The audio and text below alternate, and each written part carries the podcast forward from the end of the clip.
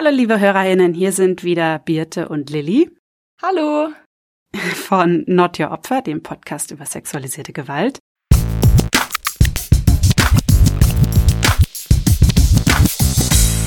Not Your Opfer, der Podcast über sexualisierte Gewalt.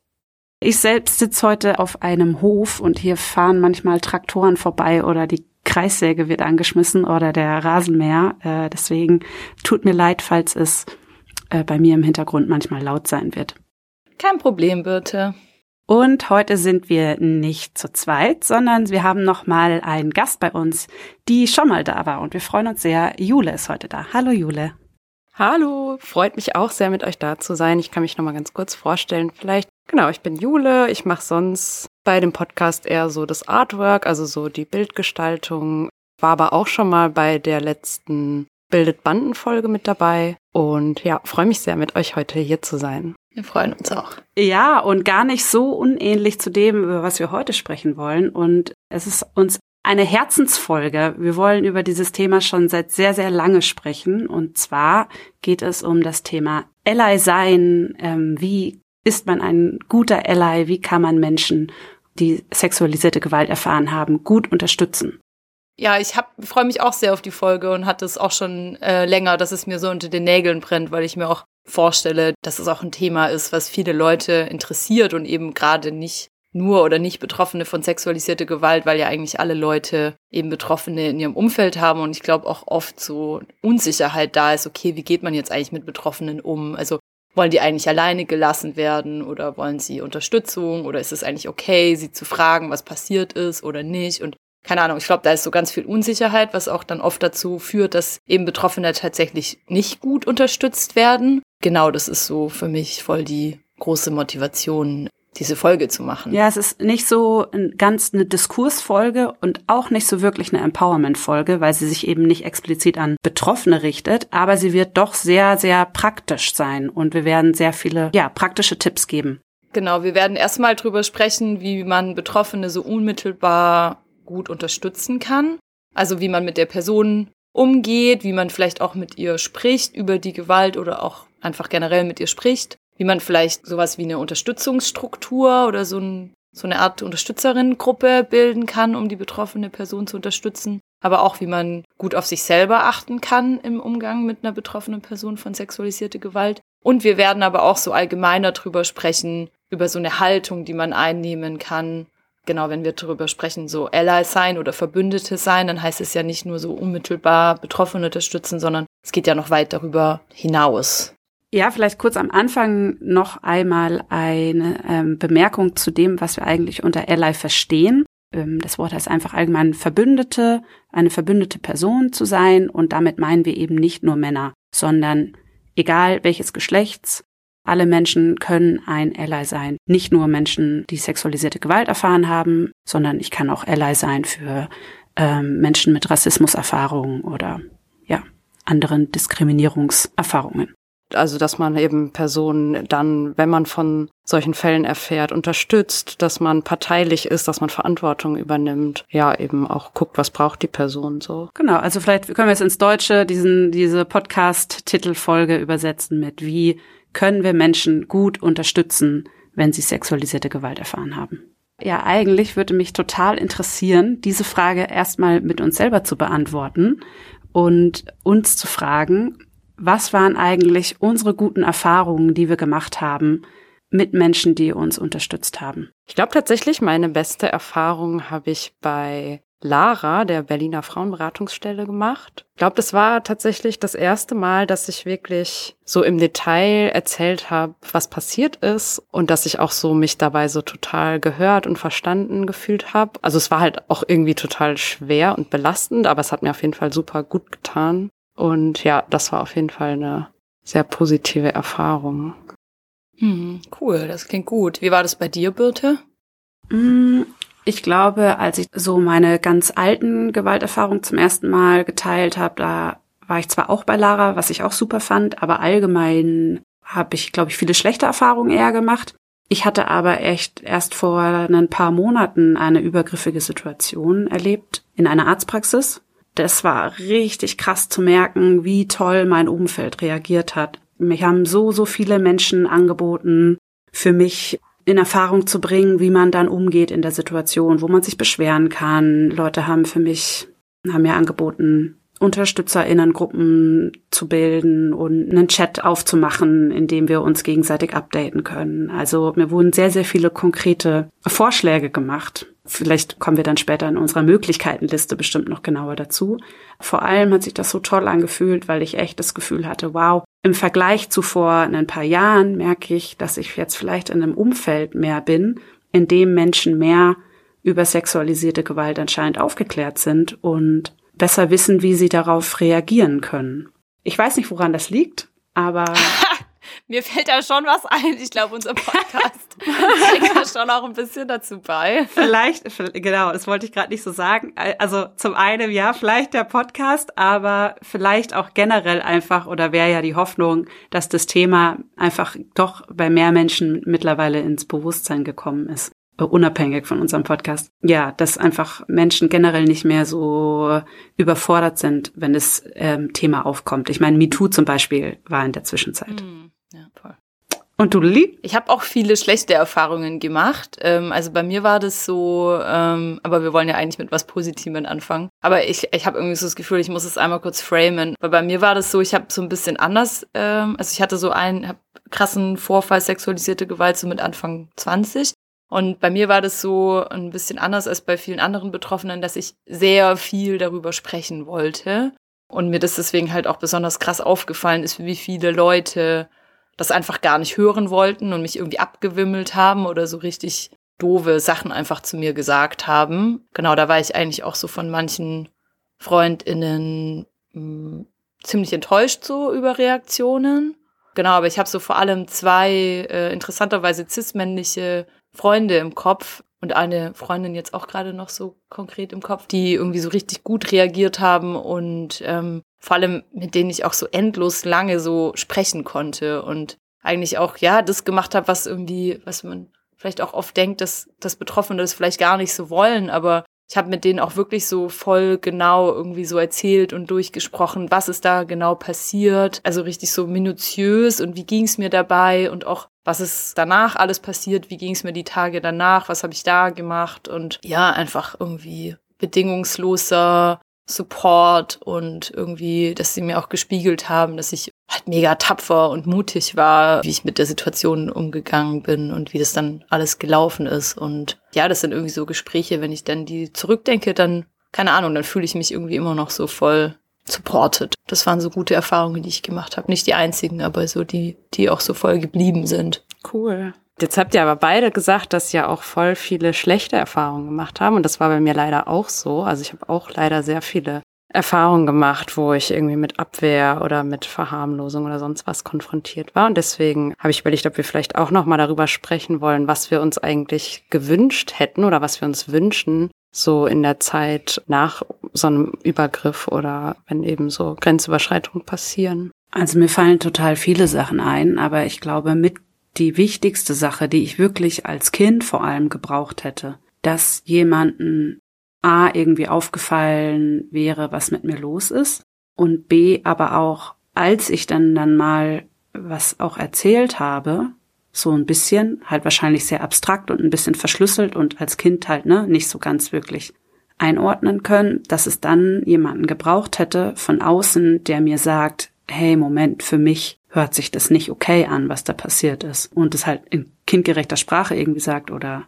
zum Beispiel, wenn ich das heute so eine Situation erleben würde und ich wäre quasi sehr, sehr verwirrt, was das dann war, dann würde ich mir wünschen, dass eine Person gegenüber sagt, hey, für mich klingt das sehr übergriffig oder für mich hört sich das nach sexualisierter Gewalt an und dass das wirklich so klar benannt wird, dass ich auch in dem Moment verstehe, was die Brisanz quasi dieser Situation ist. Ja, ich glaube, bei mir, wenn ich so überlege, was ich gebraucht hätte, ich fand es einfach krass, wie viele Leute mich so hinterfragt haben in dem, was ich halt erzählt habe. Also ich wollte halt was teilen, was für mich unfassbar belastend war. Und irgendwie, es gab einfach total viele Leute, die so mit Kritik oder Zweifeln reagiert haben. Irgendwie so Kritik an meinem Verhalten Warum warst du da überhaupt? Warum warst du, also warum warst du an dem Ort? keine Ahnung, hast du nicht eh gedacht, dass es irgendwie so sehr riskant ist oder so? Also mich irgendwie schon als Person mit meinem Verhalten so in Frage gestellt haben und dann aber auch so dieses dass ich so gefragt wurde, ob ich irgendwas falsch verstanden hätte, vielleicht in der Situation, also mir irgendwie gar nicht richtig geglaubt haben, wenn ich halt sage, okay, ich habe da sexualisierte Gewalt erlebt. Ich denke so, was lässt sich da bitte falsch verstehen? Ich erzähle dir, also ich habe dich nicht nach deiner Meinung jetzt in dem Moment gefragt, ob das vielleicht doch viel harmloser war, sondern keine Ahnung, ich wollte halt was teilen und ja, oder einfach Freundinnen, die dann im Gespräch irgendwie gar nicht mehr reagiert haben, sondern irgendwie das Thema gewechselt haben oder so da hätte ich auf jeden Fall einfach das gebraucht, dass die Leute so solidarisch und parteilich mit mir sind und äh, nicht irgendwie so heimlich parteilich mit dem Täter oder der Täterin. Was das genau heißt, parteilich, können wir gleich noch klären. Vorher will ich dich nämlich fragen, was du gebraucht hättest, Jule. Hm, also ich glaube, für mich ist das Wichtigste überhaupt, dass wenn ich Menschen erzähle, dass ich irgendwie sexualisierte Gewalt erlebt habe, dass sie mir anbieten oder mich fragen, ob ich darüber sprechen möchte. Und ich finde, das klingt so super trivial und selbstverständlich, aber tatsächlich ist mir das noch nicht oft passiert in meinem Leben, obwohl ich mittlerweile ziemlich oft Leuten erzähle, dass ich sexualisierte Gewalt erlebt habe. Aber äh, die, also es ist praktisch fast nie, dass eine Person dann sagt so, oh, willst du mal in Ruhe darüber sprechen? Und natürlich will ich das vielleicht auch nicht mit jeder Person, aber ich glaube, dieses, dass einfach mal jemand da ist, wo ich weiß, irgendwie die Person hört mir zu und reagiert dann auch sensibel auf das, was ich sage und versteht mich so, das, das finde ich eigentlich das Allerwichtigste. Ich glaube, so in den konkreten Fällen hätte ich selber auch einfach nochmal ganz viel Wissen gebraucht oder es hätte mir geholfen, einfach mehr über das Thema zu wissen, weil ich halt auch selber teilweise noch ziemlich jung war und mich ähm, nicht mit diesem Thema beschäftigt habe vorher und ich eben das dadurch auch teilweise überhaupt nicht so einordnen konnte. Und genau das, was du auch meintest, Beat, da hätte es mir, glaube ich, auch geholfen, einmal mehr darüber zu wissen, aber eben auch eine Person zu haben, die irgendwie sagt, so, ey, das ist sexualisierte Gewalt, äh, das ist nicht in Ordnung und ja, eben auch nochmal zum Beispiel dieses, das war nicht deine Schuld. Ja. Also es gibt allen Grund, wie wir hören, warum wir diese Folge machen müssen. Zum einen, um wirklich mehr Tipps geben zu können, aber auch generell finde ich dieser Podcast nochmal so ein Beispiel dafür ist, wie viel Wissen einfach mehr in die Welt gebracht werden muss, weil ich kann ja nur gut reagieren. Also zum Beispiel, ne, diese Sachen, die du gesagt hast, Lilly, so, dass man halt nicht nochmal nachfragt, so von wegen, und hast du wirklich nicht Nein gesagt? Also diese ganzen stereotypischen Schuldumkehrungssachen so wiederholt. Dafür brauche ich ja einfach ein bisschen mehr ne, Wissen über das Thema, muss sensibilisiert sein für das Thema und ja, dafür braucht es einfach Zugang dazu und ja. Ja, und es ist halt voll gut, wenn auch, also Betroffene, wie wir zum Beispiel irgendwie einfach selber sagen, so, okay, so und so und so finden wir es gut. Also ich meine, natürlich, keine Ahnung, kann natürlich immer sein, dass andere Betroffene auch was ganz anderes wollen, aber ich meine, das ist schon gut, wenn wir jetzt vielleicht einmal das so für uns so zusammenfassen. Ja, let's go. Was vielleicht irgendwie gut passt und ja, genau. Und andere Betroffene falls sie das irgendwie blöd finden, dann können sie ja ihrem Umfeld das irgendwie auch kommunizieren, was sie vielleicht stattdessen irgendwie gebraucht hätten. Äh, Jule, ich weiß, dass du sogar, äh, jetzt mal abgesehen von so unserem Gefühl dazu, dass es irgendwie ganz wichtig ist, wie man mit Betroffenen umgeht und sie unterstützt, gibt es ja auch wissenschaftliche Studien dazu, ähm, die auch genau das belegen, dass es eben auch einen Unterschied macht, wie mit Betroffenen umgegangen wird. Kannst du mir das nochmal genauer erklären? Ja, genau. Also es gibt Studien, die zeigen, dass die Schwere der Folgen von sexualisierter Gewalt sehr, sehr stark davon abhängen, von dieser Zeit nach der Gewalterfahrung damit eben genau davon, äh, in welchem Umfeld die betroffene Person sich bewegt und wie dieses Umfeld darauf reagiert. Diese Studien haben eben gezeigt, dass wenn Betroffene so ein unterstützendes Umfeld haben, was sie ernst nimmt, was vielleicht nicht ihnen die Schuld gibt, was eben sie auch ernst nimmt und auf ihre Bedürfnisse eingeht, dass es sozusagen ihre Situation schon deutlich verbessert und dass es eben auch zentral für so einen Heilungsprozess ist, den Betroffene machen. Ja, kann ich mir auch einfach voll gut vorstellen, dass es ja. einen Riesenunterschied macht, so für die Verarbeitung, wie das Umfeld reagiert. Genau, ich habe jetzt leider nicht die Quelle aufgeschrieben, aber die können wir auch nochmal verlinken. Ich habe ja eben gesagt, ich hätte mir gewünscht, dass die Leute solidarisch oder beziehungsweise parteilich sind beziehungsweise gewesen wären. Also manche waren es, manche waren es nicht. Da ist dieses Wort parteilich aufgetaucht. Ich weiß gar nicht, ob alle Zuhörerinnen wissen, was es genau bedeutet. Hat vielleicht eine von euch Lust, das kurz zu erklären? Also für mich bedeutet das wirklich konkret auf der Seite der Betroffenen stehen, sozusagen. Ich finde, man ist bei diesem Thema, man kann bei diesem Thema nicht neutral sein und sagen, ach, ich höre mir mal alle Seiten an und dann entscheide ich mich für meine eigene Version, was ich für am wahrscheinlichsten halte oder sowas. Sondern ich finde, wenn mir eine Person erzählt, dass sie so einen krassen Übergriff oder überhaupt einen Übergriff äh, erlebt hat, dann finde ich es super wichtig, erstmal zu sagen, so, ich unterstütze dich, ich glaube dir und eben zu gucken, was braucht die Person und nicht zu gucken, stimmt vielleicht irgendwas an der Geschichte nicht oder so. Ja, es gibt ja oft so dieses Gefühl von, oh, man muss irgendwie ausgewogen sein oder so, ne? Also man muss irgendwie beide Seiten hören, in Anführungsstrichen, und sich dann irgendwie sowas bilden wie so ein unabhängiges Urteil. Also wir finden halt so in Bezug auf sexualisierte Gewalt braucht es das halt nicht. Man muss nicht irgendwie die Version von einem Täter oder einer Täterin sich anhören. Die Frage stellt sich ja meistens dann zum Beispiel in einem Freundinnenkreis oder so, wo ich eben beide Menschen kenne oder in einer, in einer Gruppe.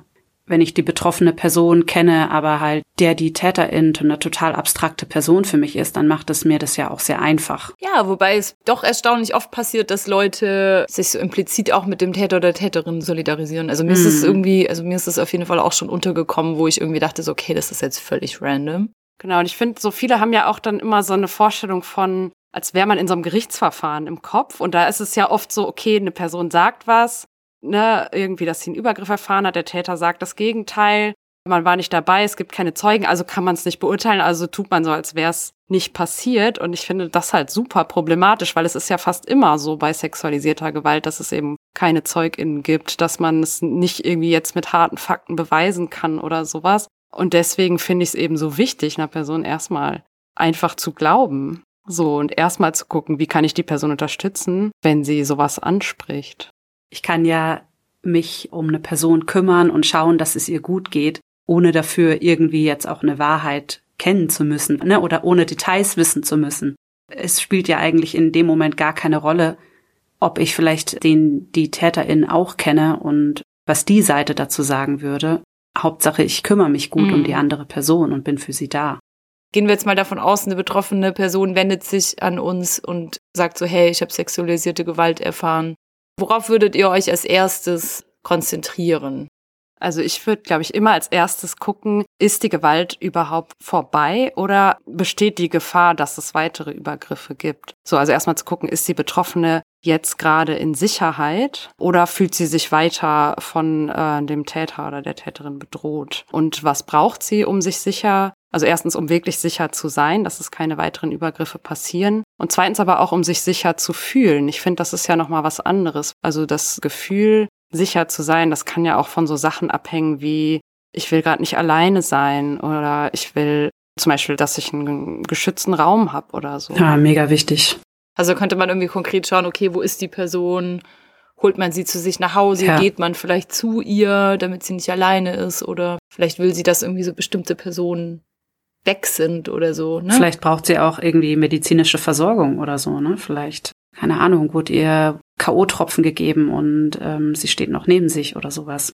Ja, genau. Was sind denn weitere Punkte, die ihr wichtig findet im Umgang mit betroffenen Personen? Also ich glaube, mir ist es wichtig, dass so die Unterstützungspersonen nicht so irgendwelche Erwartungen haben an jetzt mich oder wer noch immer so andere Betroffene, aber Erwartungen jetzt in so ganz unterschiedlichen Richtungen. Ne? Also es könnte ja zum Beispiel sein, dass Leute so eine bestimmte Vorstellung davon haben, so, okay, die Person hat sexualisierte Gewalt erlebt, das heißt, sie ist jetzt total, weiß nicht, emotional ähm, durcheinander oder sie ist irgendwie traumatisiert und sie weint jetzt die ganze Zeit oder so und dann vielleicht total, also verwirrt sind, wenn dieses Verhalten vielleicht nicht gezeigt wird, sondern irgendwie so ein ganz rationales Verhalten da ist. Weil Leute sind einfach total unterschiedlich und reagieren total unterschiedlich. Und ich habe manchmal das Gefühl, wenn diese Erwartungen da sind und die werden nicht erfüllt, dass es dann wieder so eine Art von Zweifel irgendwie erzeugt, ob da jetzt wirklich die sexualisierte Gewalt passiert ist. Genau, aber ich meine, die Erwartungen, die beziehen sich auch noch auf ganz andere Sachen. Zum Beispiel manche Betroffene wollen vielleicht total gerne Anzeige erstatten, andere wollen es auf gar keinen Fall. Also ich finde es auch wichtig, so in Bezug darauf keine Erwartungen zu haben.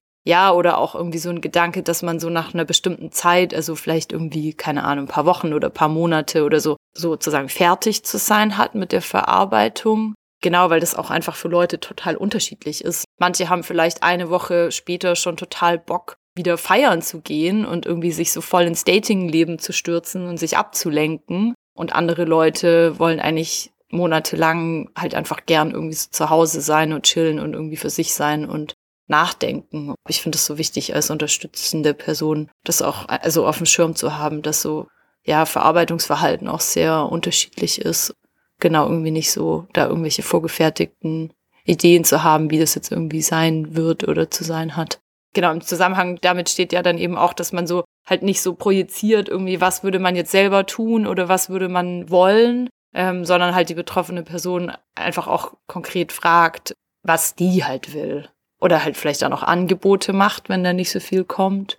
Kann ja auch sein, dass irgendwie eine betroffene Person auch selber nicht so richtig weiß, was sie jetzt in dem Moment gerade braucht. Also zum Beispiel bei mir eben ist es halt so, okay, ich wollte halt sehr viel reden oder ich will vielleicht sehr viel über die sexualisierte Gewalt reden, aber ich darf halt auf keinen Fall davon ausgehen, dass andere Leute das auch wollen und sie dann irgendwie so löchern. Ja. Also ich finde es mega wichtig, auch Angebote zu machen, weil mir vielleicht die andere Person Sachen als Möglichkeiten aufzeigt, an die ich gerade gar nicht denken kann. Also mir wurde zum Beispiel neulich, und das fand ich total schön, die Badewanne angeboten von der Person, weil die meinte, hey, ich kann nicht so gut so Anrufe machen, ich kann mich nicht so gut um bürokratische Sachen kümmern, weil die Person kein Deutsch spricht, aber du kannst gerne meine Badewanne benutzen. Und das fand ich so schön, weil ich wäre nie auf die Idee gekommen, ich habe dieses Angebot äh, tatsächlich auch dankend angenommen irgendwann, weil es einfach total schön war. Abseits von diesem ganzen, okay, was muss jetzt alles organisiert werden, mir so ein Ort der Entspannung auch angeboten werden konnte. Und es können ja auch Sachen wie, ähm, hey, worauf hast du Lust zum Beispiel? Hast du Lust, dich eher abzulenken? Hast du Lust, tanzen zu gehen? Hast du Lust,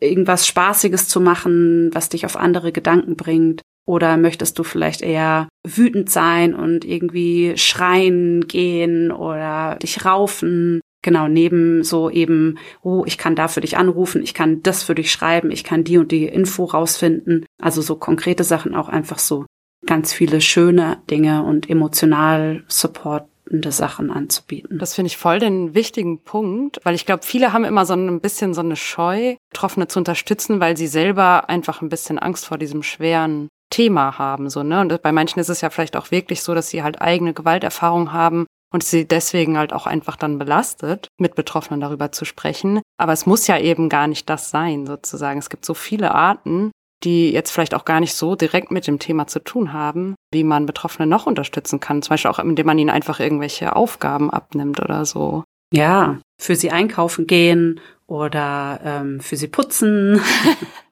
Nein, wirklich. Das sind ja tatsächlich alles Sachen, die ich im Alltag vielleicht nicht mehr auf die Reihe bekomme. Also, weil ich mich um so viele Sachen zu kümmern habe plötzlich. Das muss man sich ja auch mal klar machen, wie viel Zeit das in Anspruch nimmt, mich an den Laptop zu hängen, herauszufinden, was kann ich jetzt machen, wo kann ich anrufen und noch die ganze emotionale Verarbeitung.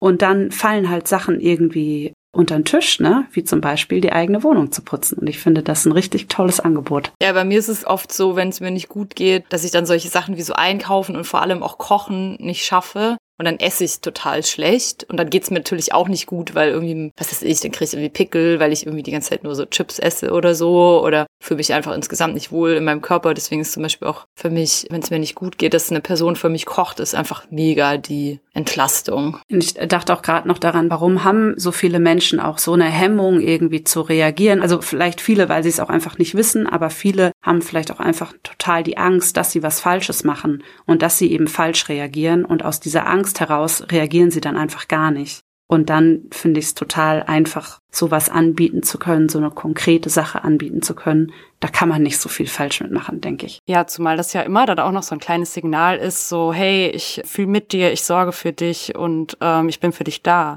Das finde ich halt auch irgendwie das Schöne daran, so, weil ich glaube, was halt passiert, wenn Leute irgendwie so Unsicherheit haben und sich dann deswegen zurückziehen, dann macht es bei den Betroffenen oft so ein Gefühl von, ähm, okay, ich werde alleingelassen in dieser Situation, die so eh schon so schwierig ist. Und das tut halt richtig weh. Ja. Mhm. Also es ist wichtig, sich verantwortlich zu fühlen für die Betroffenen irgendwie an der Seite zu sein. Egal wie. Ja. Was ich auch noch wichtig finde, also das habe ich bei mir selber gemerkt, sowohl als Person, wenn es ihr nicht gut geht, als auch als unterstützende Person, dass ich es auch wichtig finde, Geduld zu haben und auch so sehr nachsichtig zu sein, wenn die Leute sich zurückziehen oder unzuverlässig werden. Also ich kenne es auch voll von mir, dass ich vielleicht, weiß nicht, dass bei mir sowas anfängt, wie so vielleicht so ein Anfang von irgendwie Wut oder genervt sein, wenn irgendwie eine Person mich jetzt schon das zehnte Mal versetzt oder irgendwie, was weiß ich, nicht auf meine Nachricht reagiert oder so zurückschreibt oder so, dass ich so denke so, oh, es ist gerade alles so anstrengend mit der Person, aber ja, das ist natürlich Quatsch. Keine Ahnung, es ist einfach sexualisierte Gewalt, ja, oder auch andere schwierige äh, Phasen. Es ist einfach eine irrsinnige Belastung und Leute werden vielleicht dann einfach unzuverlässig und das ist dann aber auch ganz wichtig als unterstützende Person, das halt in Kauf zu nehmen und irgendwie also als Teil der Gesamtsituation zu begreifen und auch zu wissen halt, wo das herkommt, dass die Person das ja nicht mit Absicht macht, sondern einfach gerade vielleicht nicht anders kann. Ganz wichtig finde ich auch nochmal diesen Grundsatz der Selbstbestimmung zu mhm. betonen. Also, dass man wirklich nichts macht, was irgendwie ähm, man nicht mit der Betroffenen abspricht oder was die betroffene Person nicht will. Also ich glaube, Menschen haben oft diesen Impuls, so, oh mein Gott, da ist so eine schlimme Ungerechtigkeit passiert, ich muss was machen. Und es ist, glaube ich, schon oder kommt sehr häufig vor, dass Menschen dann überstürzt irgendwie zum Beispiel zur Polizei gehen oder den Übergriff anderen Leuten erzählen oder alles Mögliche machen. Und für die Betroffene fühlt sich das dann oft als so ein weiterer Kontrollverlust an. So, ne? Die haben das Gefühl, da passiert was, was ich gar nicht kontrollieren kann oder wo ich die Folgen nicht absehen kann, vielleicht auch was, was ich gar nicht wollte. Also, ne, weil gerade bei Anzeige bei der Polizei ist es ja oft so, dass man die nicht wieder zurücknehmen kann. Deswegen finde ich es eben ganz wichtig, dass alles, was man irgendwie macht, sich nach den Wünschen und Bedürfnissen der betroffenen Person richtet. Man eben auch nicht einfach irgendwie Sachen weitererzählt, auch nichts gegen den Täter unternimmt, wenn die Betroffene das nicht möchte. Es ist ganz oft so, dass betroffene Personen vielleicht Angst vor den Konsequenzen haben, wenn man das jetzt öffentlich macht ähm, und deswegen sowas vielleicht gar nicht wollen. Und da finde ich es eben ganz wichtig, dass man diese Selbstbestimmung achtet. Mhm. Ein Vorfall von sexualisierter Gewalt zum Beispiel, der in den letzten zwei Jahren so in linken feministischen Kreisen ziemlich Welle gemacht hat, waren so Spannervideos, die auf dem Festival Monis Rache entstanden sind. Wenn euch das interessiert, dann könnt ihr das googeln. Da gibt's äh, sehr viel Material auch dazu. Und was ich da ganz spannend finde, also als das rausgekommen ist, dass es passiert ist, ist gleichzeitig auch sehr schnell klar gewesen, wer der Täter ist. Also der war dann auch namentlich bekannt und man wusste irgendwie, wo der wohnt und etc. Dann hat sich so eine Gruppe von so Antifa-Typen in einer anderen Stadt, als dieser Täter gewohnt hat, haben sich irgendwie zusammengeschlossen und haben eine Person zusammengeschlagen, die nicht der Täter war dann im Endeffekt. Und das haben ganz viele von den Betroffenen von diesen Spannervideos haben das zum Beispiel als wahnsinnig entmündigend wahrgenommen, weil da Sachen passiert sind, die sie halt gar nicht wollten. Sie wollten nicht, dass irgendwelche Cis-Typen für sie Rache nehmen am Täter, sondern sie wollten eigentlich die Sache selber in die Hand nehmen und halt auf ihre Art damit umgehen. Plus was natürlich dann noch so richtig lächerlich, dass halt diese obermackrigen Cis-Typen, die irgendwie den Flinter-Personen die Rache aus der Hand genommen haben, dass sie dann halt auch noch die falsche Person erwischt haben. Das ist zum Beispiel für mich ein so ein großes Beispiel dafür, wo die Selbstbestimmung von Betroffenen nicht geachtet wurde und Sachen passiert sind, die sie halt nicht wollten über die sexualisierte Gewalt auch hinaus. Mir ist es auch schon manchmal passiert, dass Leute sowas gesagt haben wie so, ah okay, krass, komm, wir gehen uns jetzt rächen oder also ich kann irgendwas machen für dich. Äh, und ich finde es irgendwie auch auf eine Art so nett, aber ich will nicht, dass irgendeine Person das dann macht, ohne das dann nochmal so ganz konkret mit mir abgesprochen zu haben. Ich glaube, es ist auch einfach total wichtig, das hattest du ja auch gesagt vorhin schon, Lilly, zu verstehen, dass Betroffene so anders reagieren können in so einer Situation. Und du bist zum Beispiel ein Mensch, die dann total viel darüber gesprochen hat. Und ich bin total der mich zurückzieh Mensch. Wenn es mir schlecht geht, dann ziehe ich mich total zurück und ich brauche dann eben dieses immer wieder mit mir einchecken und nicht dieses Denken, ah, dann mache ich jetzt einfach was für sie mhm. und gehe einfach über sie hinweg, weil sie, keine Ahnung, schweigt jetzt gerade oder so, sondern dass dann einfach genau gefragt wird in dem Moment. Ja. Also, dass mir eben diese Angebote zum Beispiel gemacht werden und dann das mit mir abzusprechen. Ja, ich finde dieses Thema ähm, Sprechen, also mit Betroffenen ähm, über die sexualisierte Gewalt, das finde ich auch ähm, voll spannend. Also ich meine, ich habe natürlich auch mein Buch geschrieben über das Thema, so Sprechen über sexualisierte Gewalt, aber es ist mir schon auch aufgefallen, dass es auch bei euch beiden aufgetaucht ist, dieses Thema nochmal ganz speziell bei dem Einstieg in unsere Folge, weil du zum Beispiel auch gesagt hast, Jule, dass es für dich irgendwie so besonders war bei Lara, wie du darüber sprechen konntest oder dass es dir noch so selten passiert ist, dass Leute dir das angeboten haben, darüber zu sprechen. Scheint irgendwie so eine Vorannahme im Raum zu stehen über Betroffene von sexualisierter Gewalt, dass sie nicht über das sprechen wollen, was passiert ist. Da können wir jetzt einmal schon mal festhalten, dass das auf jeden Fall nicht stimmt. Und ich würde auch gern einmal kurz zum Beispiel jetzt zu mir und auch generell, wie wir in dem Podcast über sexualisierte Gewalt sprechen, sagen weil zum Beispiel wir uns ja schon recht am Anfang so ziemlich klar positioniert haben, dass wir im Podcast jetzt nicht detailliert über unsere Gewalterfahrungen sprechen werden. Und ich glaube auch nach wie vor, dass es so eine Art Vorbedingung ist, also für mich zumindest, um so öffentlich und politisch über sexualisierte Gewalt sprechen zu können. Nicht so sehr in so meine privaten Erfahrungen, Gefühle so reinzugehen, was aber nicht heißt, dass ich mit meinen Freundinnen und Freunden so im Privatleben darüber nicht sprechen möchte. Und ganz im Gegenteil, da sehe ich einfach so auch voll den Ort dafür. Also zumindest ist es so für mich, ne? Wie gesagt, also das ist jetzt auch schon mehrmals aufgetaucht, dass natürlich auch alle Betroffenen irgendwie unterschiedlich sind. Und es gibt auch Leute, die auch sehr öffentlich ihre Gewalterfahrungen teilen. Und das ist dann auch krass politisch und das bewundere ich auch voll. Ich glaube, ich kann das einfach nur selber nicht. Ja, ich glaube, dieses Thema, so sprechen mit Betroffenen über die Gewalt, ist einfach auch nochmal so ein, so ein ganz besonderes Thema. Also ihr hättet euch auf jeden Fall auch gewünscht, also so wie das ja bei mir auch war, dass Leute euch anbieten, über die Gewalterfahrung zu sprechen und auch relativ detailliert drüber zu sprechen, oder? Ja, ich hätte mir das gewünscht, aber dabei finde ich es auch nochmal ganz wichtig zu sagen, ist es gut nachzufragen, aber natürlich nicht Druck ausüben, dass eine Betroffene das erzählen soll, sozusagen. Also sobald ich das Gefühl habe, da bohrt jemand oder setzt mich jetzt unter Druck, dass ich erzähle, was passiert ist, finde ich das auch wieder ganz schwierig. Also insofern ist es vielleicht wirklich manchmal nicht so einfach, aber deswegen ist es eben gerade so wichtig, nachzufragen, was sich die Betroffene wünscht. Ja, also es ist auf jeden Fall eine Gratwanderung. Also ich glaube, ich hätte mir vor allem genau ein gelingenderes Sprechen, so wie du es ja auch nennst, Lilly, in deinem Buch gewünscht ich habe ja auch mit Leuten gesprochen und aber zum Beispiel halt wirklich solche Sätze zurückbekommen wie, na ja, dann war es ja nicht so schlimm. Und das ist natürlich furchtbar, das halt als Antwort zu bekommen. Und ich weiß nicht, wer mhm. sich denkt, dass das unterstützend ja. sein soll. Also wenn jemand denkt, ah ja, damit heitert man mich auf oder so, liegt auf jeden Fall falsch. Ja, da sind wir aber wieder auch so beim Anfang, so was ist eigentlich eine solidarische und eine parteiliche Haltung? Und genau damit sollten sich auf jeden Fall alle Leute auch jetzt mal unabhängig davon, ob sie denken, dass sie Betroffene kennen oder das irgendwie in ihrem Umfeld schon Thema war, auf jeden Fall mal beschäftigen äh, und zum Beispiel unsere Folge vielleicht hören zu Vergewaltigungsmythen oder so, um einfach da von vornherein auch positionierter in solche Gespräche gehen zu können. Generell so als eine Faustregel könnte man doch sagen, so die gleichen Wörter zu verwenden, die auch die Betroffene benutzt, oder? Ja, voll, genau. Also beziehungsweise, mein, wenn man so das Gefühl hat, das ist mir auf jeden Fall auch schon passiert, sie schildert mir sozusagen eine Situation und sie hat noch gar nicht so richtig Begriffe dafür oder sie benutzt vielleicht Begriffe dafür. Also wenn ich das höre, dann kann ich sagen, das erfüllt die Definition von einer Vergewaltigung die betroffene Person kann das vielleicht für sich selber noch gar nicht so benennen. Also weil Vergewaltigung halt auch ein krasses Wort ist, mit dem auch viel so verknüpft ist, auch so an Vorstellungen so. Darüber haben wir im Podcast auch schon oft gesprochen. Dann, dann finde ich es, glaube ich, gut, auch so, also so Wörter anzubieten, die man halt vielleicht benutzen kann, statt irgendwie sowas wie, ja, mir ist da irgendwie Scheiße passiert oder. Oder ich hatte schlechten Sex.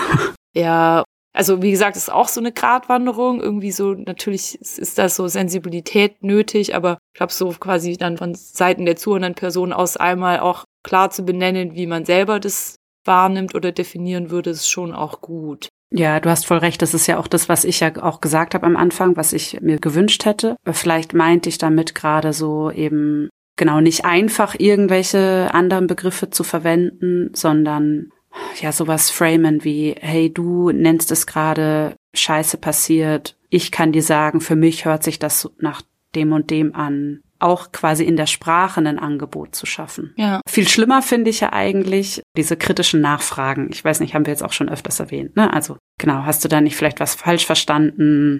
Wieso hast du denn nicht aufgehört? Ja. Ne, wieso hat's bla bla bla?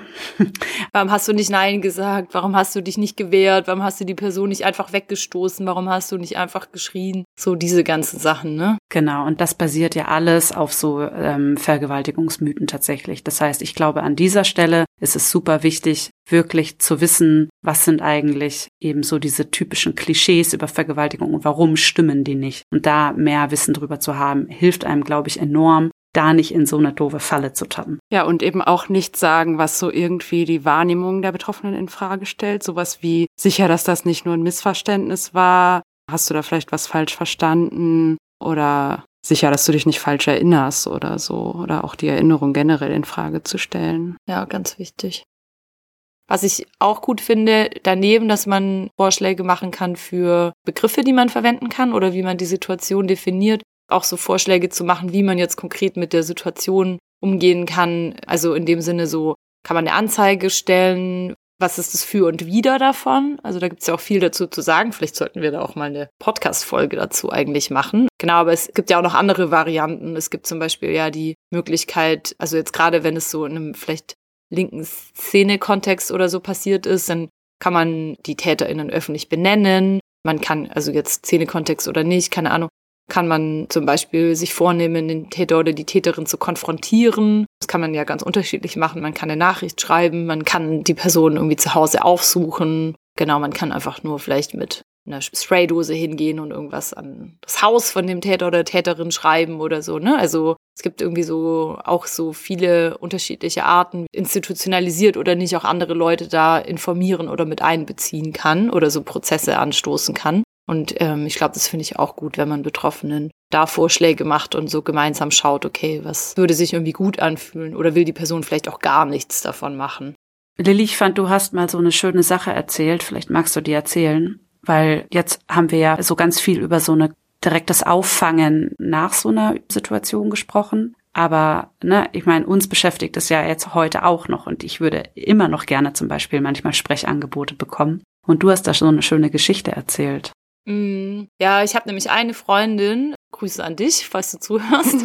Das fällt mir irgendwie ganz besonders auf, weil die so auch Jahre später immer mal wieder nachfragt, ja, wie geht's dir eigentlich damit? So beschäftigt dich das noch? Denkst du da oft dran? Was macht es mit dir? Wie hat sich das verändert? Und quasi bis in die Jetztzeit ja diese Gesprächsangebote quasi aufrechterhält. Ja, das finde ich auf jeden Fall richtig cool, weil es bringt mich ja dann auch manchmal so selber zum Nachdenken oder ich kann jetzt vielleicht irgendwie sagen, so ja, gerade habe ich so das Gefühl, okay, der Umgang ist irgendwie richtig gut damit. Aber das muss ja auch gar nicht so sein. Also es kann ja auch sein, dass es mich auch Jahre später noch so voll quält und genau, dass einfach Leute das auf dem Schirm haben, dass es was ist, was so die Betroffenen einfach auch lange begleitet, immer wieder aufbricht, halt auch ja angetriggert werden kann durch bestimmte Situationen, die vielleicht so ähnlich sind, dass es einfach nie so ganz weg ist. Das finde ich gut, wenn Leute das auf dem Schirm haben. Ich finde das mega die schöne Nachfrage. Mhm. Beschäftigt dich das noch? Ja, Birte, du hattest doch vorhin erzählt, als du jetzt letztens nochmal diesen Übergriff erlebt hast, da in diesem, in der Arztpraxis, dass dir Leute auch angeboten haben, dass sie so eine Unterstützerinnengruppe für dich bilden oder dass sie sich zusammenschließen und dich quasi gemeinsam unterstützen. Das fand ich irgendwie total cool. Willst du davon noch so ein bisschen erzählen? Also, oder genau wie das vielleicht bei dir konkret abgelaufen ist oder auch wie man sowas allgemein äh, ausgestalten kann? Hm, genau, also es gab den Vorschlag, dass ich ja einfach wie so eine Chatgruppe eröffnen könnte, wo ich alle Leute reinpacke, die mir das irgendwie auch schon angeboten hatte oder die mir wichtig sind, dass die da drin sind und wo ich dann eben zum Beispiel nicht eben einzelne Personen mehr ansprechen muss von wegen, hey, könnte jemand gerade da und da für mich anrufen, sondern das genau in diesen Pool an Menschen reingeben kann. Genau, und dann einfach eine Person reagieren kann. Ja, damit bleibt mir halt viel Kommunikationsarbeit erspart. Es war jetzt bei mir gar nicht so dramatisch. Also mir ging es jetzt nicht so schlecht. Es war eher viel Orgearbeit, wo ich auch gerne eine Folge drüber machen möchte. Aber anderes Thema. Dass man sich so zusammenschließt und irgendwie so eine Unterstützung eben koordiniert, das finde ich irgendwie total gut. Und ich kann mir auch vorstellen, dass da irgendwie nochmal so eine eigene Kraft auch so entsteht und man noch mehr dadurch vielleicht das Gefühl hat, so aus dieser Isolation oder Vereinzelung rauszukommen, die sexualisierte Gewalt ja auch so mit sich bringt. Voll, man sieht halt so auch total, wie viele Menschen dann in dieser Gruppe sind, ne? Oder auch nicht nur für mich dann als Betroffene, sondern auch die Menschen, die in der Gruppe sind, sehen so, okay, es ist hier eine kollektive Aufgabe gerade. Also davon können ja auch andere lernen. Ich glaube, ich habe selber davon zum ersten Mal gelernt, als ich in so Unterstützerinnengruppen aufgenommen worden bin von Menschen, die gerade psychische Probleme hatten Mhm. und ich daraus total viel mitgelernt habe, zu wissen, wow, das kann man machen. Man kann einfach so Menschen in eine Gruppe stecken und wir sehen so gegenseitig, was für tolle Netzwerke wir uns selber aufbauen können.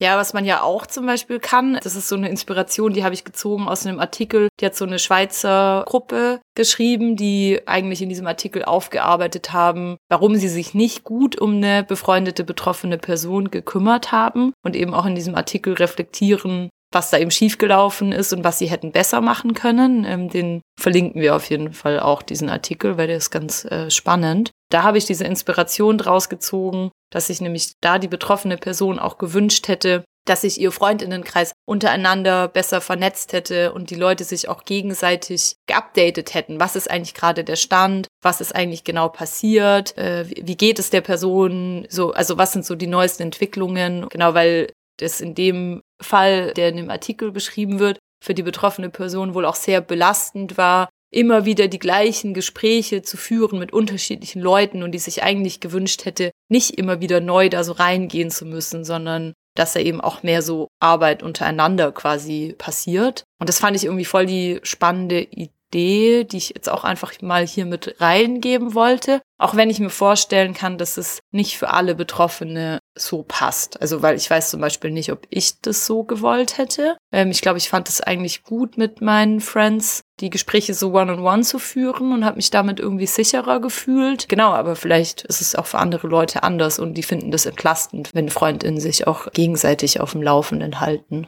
Wenn man so eine Gruppe bildet, finde ich schön daran, dass eben kollektive Reaktion auf dieses Vereinzelungsgefühl ist, dass man eben sich nicht mehr so alleine mit diesem Übergriff und den Folgen davon fühlt, sondern eben das Gefühl hat, okay, da sind ganz viele Leute, die fühlen sich mitverantwortlich und die sehen es eben nicht als mein Problem, sondern als unser gemeinsames so. Und was ich schon häufig mitbekommen habe, ist, dass so eine Unterstützerinnengruppe dann so die Kommunikation mit dem Täter oder der Täterperson übernehmen kann. Also weil es eben für Betroffene oft nochmal so eine zusätzliche Belastung ist, dann die Frage, okay, gehe ich dem Täter jetzt aus dem Weg, wo begegne ich dem überall? Und dann kann so eine Gruppe eben auch total entlastend sein, um einfach selber diese Absprachen zu übernehmen und dass das eben nicht auch noch die Betroffene übernehmen muss. Ja. Oder eben auch alle weiteren Sachen, die sich die Betroffenen wünscht. So, ne? Es kann ja auch sein, dass die Betroffene sich wünscht, das öffentlich zu machen und aber trotzdem natürlich damit nicht alleine sein möchte, sondern eben auch einfach Unterstützung dabei braucht, vielleicht einen Text zu schreiben, dann zusammen zu überlegen, an wen schicken wir den, wo veröffentlichen wir das, wie gehen wir dann mit Reaktionen um und so weiter. Und da finde ich es eben in all diesen Punkten super wichtig, dass Personen damit nicht alleine sind. Ich fände es noch voll wichtig, darüber zu sprechen, was die Personen, die dann jetzt zum Beispiel in so einer richtig coolen Unterstützerinnengruppe sind und die machen alles genauso, wie wir uns das jetzt auch so vorstellen und wir würden ihnen so die Auszeichnung für die besten Allies ever geben. Auf was sollten die denn für sich selber auch achten, dass es denen weiterhin gut geht? Also ich glaube, generell ist es in der, wenn man Betroffene unterstützt, immer die Gefahr, dass man sich selber auch damit überlastet und vielleicht auch, dass man manchmal über die eigenen Grenzen geht, weil es ist super viel Arbeit oder kann super viel Arbeit sein. Es kann auch für UnterstützerInnen super belastend sein und da finde ich es ganz wichtig, auch selber regelmäßig einzuchecken, so was kann ich überhaupt geben, was kann ich in so einer Gruppe beitragen und auch regelmäßig zu gucken, kann ich das gerade weiterhin leisten und eben auch ehrlich miteinander zu kommunizieren, wo sind die eigenen Grenzen. Ich habe das sogar schon ganz oft erlebt, dass Gruppen sich damit total überfordert haben und dann eben auch daran zerbrochen sind oder dass dann eben doch keine wirkliche Unterstützungsarbeit stattgefunden hat, weil die Gruppe dann eben gemerkt hat, okay, es ist für die Einzelnen auch so belastend, dass sie das vielleicht gar nicht weiter leisten können. Ja, also man kann ja auch nur so Leute nachhaltig unterstützen, wenn man auch gleichzeitig auf sich selber achtet und irgendwie nur so viel gibt, wie man eben geben kann. Und dafür ist es ja wiederum gut, viele zu sein. Ja. Dass man eben nicht denkt, ich jetzt als beste Freundin oder so muss jetzt hier alles alleine irgendwie hinbekommen oder als Partnerin. Ja. Also ich finde es wichtig, einer betroffenen Person nichts zu versprechen, was man dann nicht halten kann. Mhm. Also weil ich glaube, das ist auch so eine typische Reaktion, wenn man von einem Übergriff erfährt, dann so direkt zu sagen, so ja, ich kann für dich das und das und das machen. Und dann merkt man vielleicht im Nachhinein so, oh mein Gott, ich traue mir das gar nicht zu. Oder mich belastet das selbst so sehr, dass ich das nicht kann. Und deswegen wäre ich, glaube ich, ganz vorsichtig mit so Versprechungen. Dann lieber nochmal so in Ruhe in sich gehen und gucken, was kann ich eigentlich leisten und es dann einer betroffenen Person anbieten, wenn ich weiß, dass ich das auch wirklich machen kann. Mhm. Was ich auch wichtig finde, worauf man bei sich selber achten sollte, was jetzt aber nicht so in diese Richtung geht von so die eigenen Grenzen wahrnehmen, so was kann man eigentlich geben. Ich finde es auch voll wichtig, dass man so die eigenen Gefühle, die man so hat dann in Bezug auf die sexualisierte Gewalt, die die andere Person erfahren hat, sei es sowas wie Mitleid oder sei es Wut oder sei es auch Ohnmacht, dass man das halt mit sich selber ausmacht oder auch meinetwegen mit anderen Leuten ausmacht. Zum Beispiel in der Unterstützerinnengruppe kann man sowas ja auch gut besprechen, aber das eben nicht mit der betroffenen Person auf die so abwälzt. Ich habe das auch schon gehört oder kenne das irgendwie von mir selber, dass ich das als sehr belastend wahrgenommen habe, wenn es mir irgendwie selber schlecht ging. Und dann musste ich auch noch damit umgehen, dass die Leute mitleidig mit mir waren oder sich ohnmächtig gefühlt haben. Und dann bin ich irgendwie in so ein komisches Ding reingekommen von so, okay, mir geht's selber schlecht, aber jetzt habe ich das Gefühl, ich muss jetzt die andere Person auch noch irgendwie trösten, weil die jetzt auch noch so mitgenommen ist. Und dann, keine Ahnung, dann hat sich irgendwie so eine Dynamik irgendwie auf so eine ganz komische Art und Weise so in so eine Richtung verschoben, wie sie halt eigentlich gar nicht sein sollte. Weil ich auch selber zum Beispiel so dieses Wutgefühl, also wenn mir irgendwie nahe Personen erzählen, dass sie einen Übergriff erlebt haben. So, oh, was habe ich da schon an Wut erlebt? Aber ich weiß halt auch nicht, ob das dann der anderen Person irgendwie was bringt, so dieser Wut zum Beispiel dir dann noch so dämpfen zu müssen oder so. Mhm. Okay, aber Jule, ich weiß ja, ähm, dass vor allem dir das auch besonders wichtig war, das zu betonen, dass eben Verbündete für Betroffene von sexualisierter Gewalt sein nicht nur heißt, okay, wie unterstütze ich eine Betroffene in so einem konkreten Fall, sondern dass Verbündetes sein auch nach darüber weit hinausgeht und eben auch sowas wie so eine allgemeine Haltung umfasst. Kannst du mir noch genauer erklären, wie du das genau meinst? Weil sexualisierte Gewalt ja kein individuelles Problem ist oder jedenfalls nicht nur, sondern es eben auch so ein politisch-gesellschaftliches Problem ist, und eben so mit gesellschaftlichen Machtverhältnissen zu tun hat. Deswegen bedeutet Allyship für mich eben nicht nur, dass ich einzelne Betroffene gut unterstütze, sondern dass ich auch generell eine Haltung habe und die auch zeige, dass ich sexualisierte Gewalt nicht toleriere und dass ich Verantwortung dafür übernehme, dass eben niemand sexualisierte Gewalt ausübt. Und dafür finde ich, ist eben der erste Schritt, sich erstmal Wissen zu dem Thema anzueignen, dass man zum Beispiel nicht auf so Klischees zu sexualisierter Gewalt hereinfällt oder da so Stereotype reproduziert, dass man auch nicht einfach davon ausgeht, dass ein selbst und die Leute in seinem Umfeld das Thema ja nicht betrifft. Genau, und dass man eben in konkreten übergriffigen Situationen sich verantwortlich fühlt. Ja, und das heißt auch irgendwie so, jetzt mal so, selbst wenn jetzt kein konkreter Fall vorliegt, dass man das Thema nicht äh, tabuisiert äh, oder irgendwie so ein bisschen so ausspart, weil man so Angst hat, okay, wie reagieren jetzt andere oder weil es irgendwie so ein heikles Thema ist, sondern dass man das eben auch auf dem Schirm hat und mit einbezieht und ja, keine Ahnung, wenn man so über soziale Probleme redet oder irgendwie Scheiß, der passiert, dass man halt auch sagt so, ja, hey, sexualisierte Gewalt ist ein Riesenproblem, jede dritte Frau erlebt es. Ja, das ist halt auch, wenn es so ein bisschen was Unsichtbares hat, eben weil Leute nicht so gerne darüber sprechen, dass es halt einfach was ist, was uns so umgibt.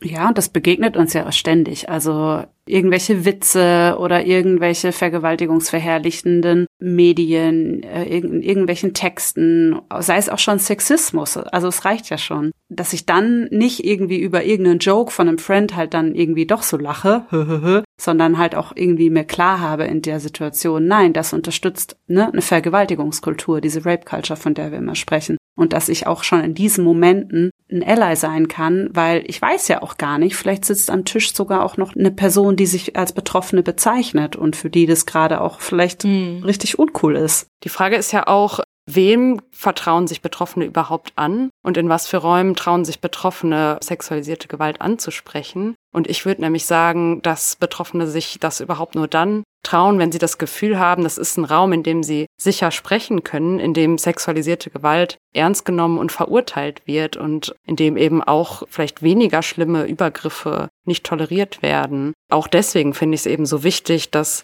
wirklich deutlich zu machen, dass man das verurteilt. Nicht erst, wenn ein konkreter Fall passiert ist, sondern eigentlich immer. Das macht auf jeden Fall für mich total den Unterschied, wenn ich jetzt dran denke, auf wen ich zugehe und wen ich von Anfang an auch was erzähle. Dann sind das, glaube ich, eh schon die Menschen, bei denen ich, von denen ich ausgehe, dass sie eine bestimmte Haltung haben. Ja. Also es ist wichtig, diese Haltung erstmal auszubilden und sie dann aber auch zu zeigen, so in praktischen ja, Situationen, irgendwie so Kleinigkeiten, aber vielleicht auch, indem man, ja, zum Beispiel das anspricht, wenn man irgendwie mitbekommt, dass eine Person eine andere irgendwie so ungefragt berührt und man sich irgendwie nicht sicher ist, ob das jetzt gerade konsensuell ist oder ob die berührte Person einfach nur nichts sagt, weil ja sie halt kein Drama produzieren will auf der Arbeit im Kolleginnenkreis oder so.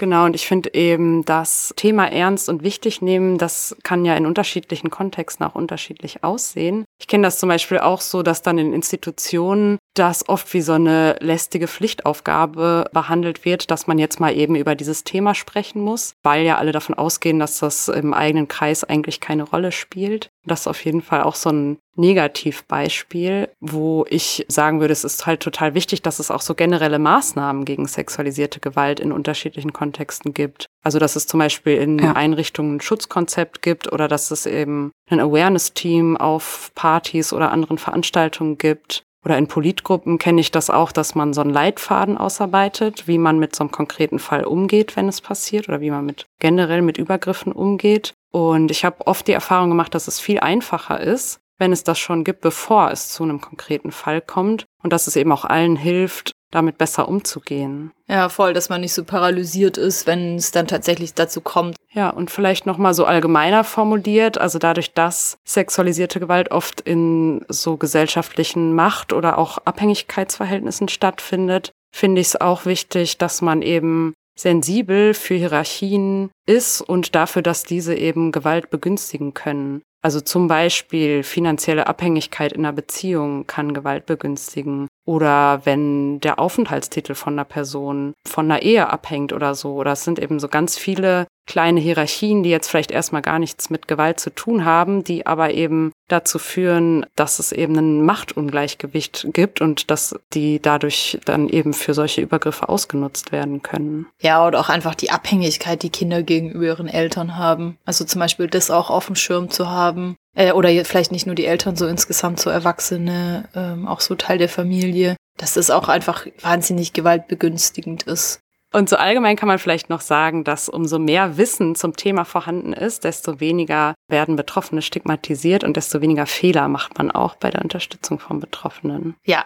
Ja, um diese allgemeine Haltung zu entwickeln, kann man sich ja ungefähr jede andere Podcast-Folge von uns anhören. Dann erfährt Voll, man ganz viel. Ja. genau, immer im Kopf behalten. Betroffene sind unterschiedlich. Was sie erlebt haben, ist unterschiedlich. Kann auch sein, dass es für irgendwelche Betroffenen gar nicht passt, was wir jetzt äh, hier an so Unterstützungs ähm, Möglichkeiten zusammengestellt haben. Also auf jeden Fall bitte immer, das ist ja auch das, was wir gesagt haben, die Selbstbestimmung der Betroffenen ist am wichtigsten. Im Kontakt bleiben, nur das machen, was die Betroffenen wollen. Aber wir sind, freuen uns natürlich auch über Ergänzungen zu dem, was wir jetzt gesagt haben. Dann können wir es vielleicht irgendwann nochmal nachtragen. Wow, krass. Jetzt haben wir echt eine geballte Ladung an Handlungsanweisungen aufgenommen, oder? Empowerment-Frage. Sind wir schon soweit? Ja, ich würde sagen, dadurch, dass ich die Folge eröffnet habe, schließe ich sie auch. Und Jule, wir stellen uns ja am Ende immer unsere Empowerment-Frage. Das heißt, wir fragen uns, was hat uns eigentlich so in letzter Zeit oder seit der letzten Folge vor allem, gab es irgendwas, was wir erlebt haben oder gemacht haben, was uns selbst ermächtigt hat? Jule, ich frage dich mal als allererstes. Ja, ich glaube, mich hat empowered in der letzten Zeit. Ich habe am feministischen Kampftag an einer Flinter Graffiti Jam teilgenommen. Und ich fand es einfach total toll, dass da so viele tolle Flinter-Künstlerinnen zusammengekommen sind die einfach super coole Sachen gemacht haben. Ich habe total viele kennengelernt an dem Tag, mit denen ich jetzt auch noch so weiter im Kontakt bin und ich fand es super empowernd, so viel Sichtbarkeit für Flinter Graffiti-KünstlerInnen zu haben und gleichzeitig war es auch einfach ein wunderschöner Tag. Die Sonne hat geschienen, alle hatten super gute Laune, es war super schöne Kunst dabei zum Angucken, super schöne Bilder sind entstanden und ja, das äh, hat mich auf jeden Fall empowert und das würde ich sehr gerne nochmal machen. Ah, das klingt richtig geil, richtig nach einem richtig niceen Kampftag auch. Sehr schön. Was hat dich denn empowered, Lilly? Ja, bei mir ist ganz interessant. Ich habe ja in der letzten Folge, die haben wir ja aufgenommen, als ich so super depressiv war. Und ich fand es ganz spannend, dass mich auch verschiedentlich Leute drauf angesprochen haben. Und das auch, glaube ich, ein bisschen erschreckt waren irgendwie davon, dass ich irgendwie meinte, dass es mir so schlecht ging. Genau. Jetzt geht es mir auf jeden Fall besser. Ich bin nicht mehr so depressiv. Irgendwie Sachen, die auch irgendwie zusätzlich voll belastend waren, zum Beispiel so körperlicher Art, sind irgendwie besser geworden. Genau, Sachen in meinem Leben haben sich sehr grundsätzlich umstrukturiert, äh, was einfach genau irgendwie so für viel Veränderung gesorgt hat. Ja, und ich glaube, es ist sehr einfach für mich zu sagen, dass es mir jetzt wesentlich besser geht, als es mir im Januar ging, als wir unsere letzte Folge aufgenommen haben. Ähm, ja, es haben mich verschiedene Sachen empowered. Ich fand zum Beispiel auch am feministischen Kampftag waren wir auf dem Purple Ride, auf dieser Fahrraddemo, die fand ich zum Beispiel total toll. Das war auch genau dieses Hammerwetter und dann mit diesen geilen, lila angezogenen Flinter auf dieser Fahrraddemo unterwegs zu sein und durch Berlin zu düsen, hat einfach mega Spaß gemacht. Ja, aber es gab auch irgendwie andere Sachen. Ich war auf einem Familienfest, was unerwarteterweise total der schöne Abend war, wo ich mich irgendwie auch immer noch total freue, dass ich auch mit meinen Cousins und Cousinen so eine geile Zeit hatte. Und ganz aktuell, ich habe ja vor einem Jahr schon mal von meinem geilen Sofa erzählt. Jetzt kann ich noch von meinem geilen Bett erzählen. Ich habe jetzt nämlich seit ein paar Tagen neue, neue Matratze, breiter, also größer und das ist richtig nice. Man kann es so richtig als Trampolin benutzen und es ist so voll bequem. Und ich habe letzte Nacht das erste Mal alleine drauf geschlafen und es war einfach, ich habe so gut und lang geschlafen. Es war der Hammer. Genau, also ich glaube, so in so ganz vielen Hinsichten, genau, bin ich gerade ähm, ganz gut drauf. Freue mich auch schon total, heute Abend wieder ins Bett zu gehen. das freut mich richtig zu hören, Lilly, dass es dir besser geht. Ja. Ja, danke. Und ich bin ganz traurig, dass ich nicht bei euch sitze und jetzt nicht auf dein tolles neues Bett mit kuscheln kommen kann. ja, willst du noch erzählen, Birte, was hat dich denn empowert? Ja, ich glaube tatsächlich, dass hier in Bayern sein. Ich bin auf einem ultraschönen Hof und habe hier ja eine Residency, sagt man. Also einen Ort, an dem ich für ein paar Wochen ungestört an meiner Kunst arbeiten kann.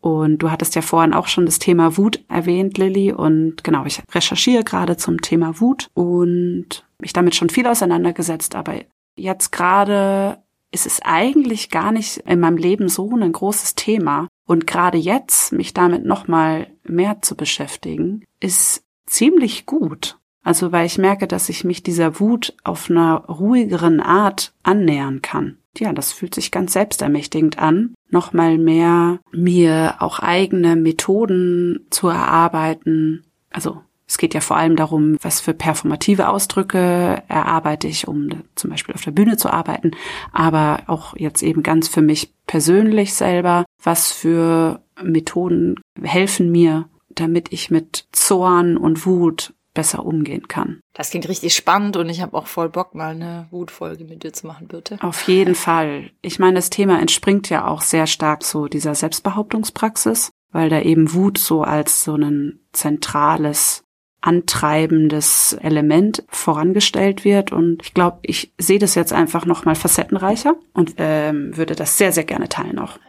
Ja, aber ich bin trotzdem traurig, dass ich nicht bei euch sein kann, weil jetzt können wir nicht gemeinsam unseren inoffiziellen Teil der Folge gemeinsam die Folge abschließen. Jetzt ähm, werde ich hier einsam zum Berg spazieren.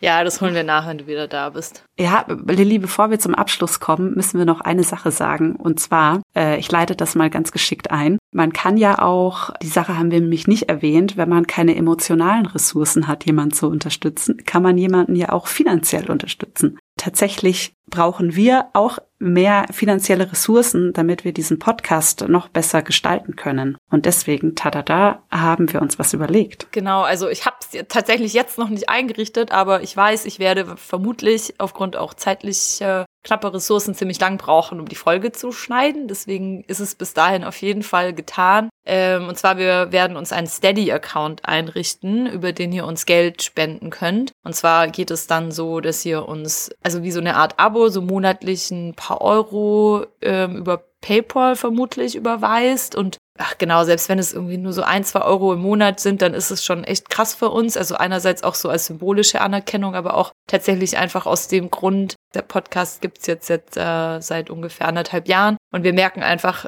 es ist einfach auch echt ein wahnsinniger zeitlicher Aufwand, den so über die lange Frist hinweg aufrechtzuerhalten. Also diese Steady-Dings, wir verlinken es unter der Folge, wir stellen es auf die Homepage und ähm, ja, es wäre einfach richtig nett, wenn ihr euch da beteiligen würdet und uns auch auf diese Form unterstützen würdet. Daneben, dass ihr uns natürlich äh, empowerte Nachrichten schreiben könnt. Ist ja auch öfter mal passiert, worüber wir uns ja auch sehr freuen. Genau, die dürft ihr uns gerne wie immer schreiben an notyouropfer at riseup.net oder an notyouropfer.podcast auf Instagram.